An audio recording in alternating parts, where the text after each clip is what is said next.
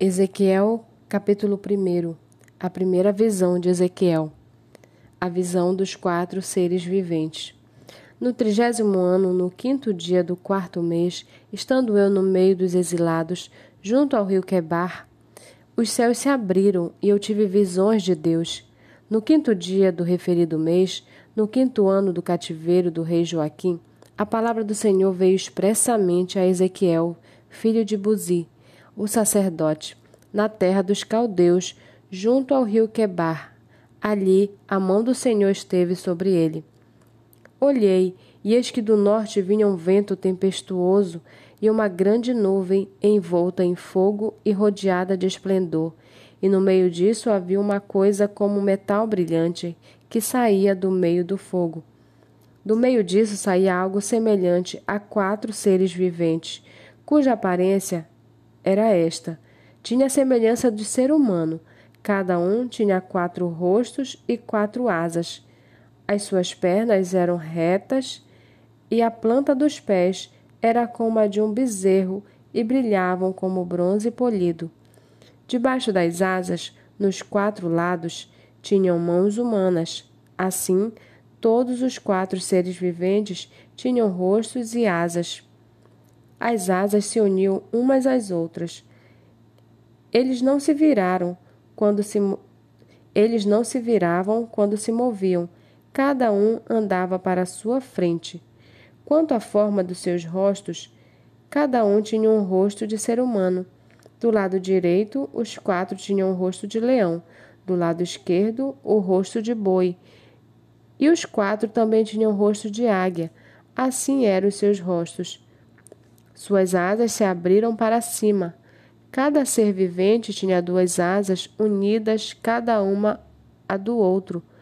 Com as outras duas asas, eles cobriram, cobriam o corpo.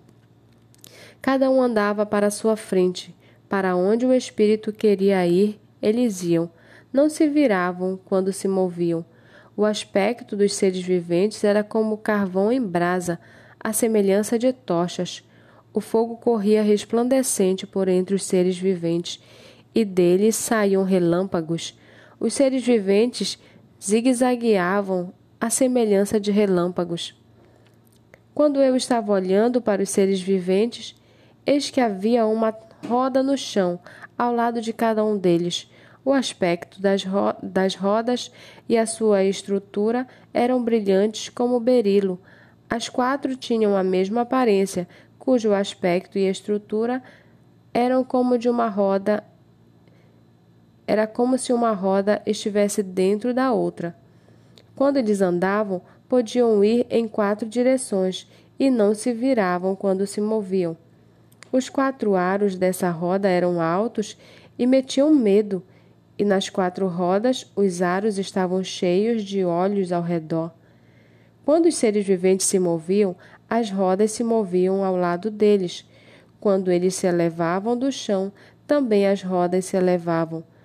Para onde o Espírito queria ir, eles iam, pois o Espírito os impelia. E as rodas se elevavam do chão juntamente com eles, porque nelas estava o Espírito dos seres viventes.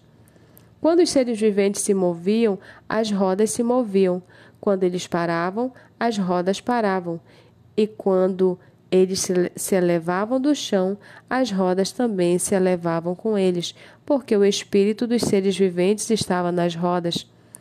Sobre a cabeça dos seres viventes havia algo semelhante ao firmamento, como cristal brilhante que metia medo, estendido sobre a cabeça deles.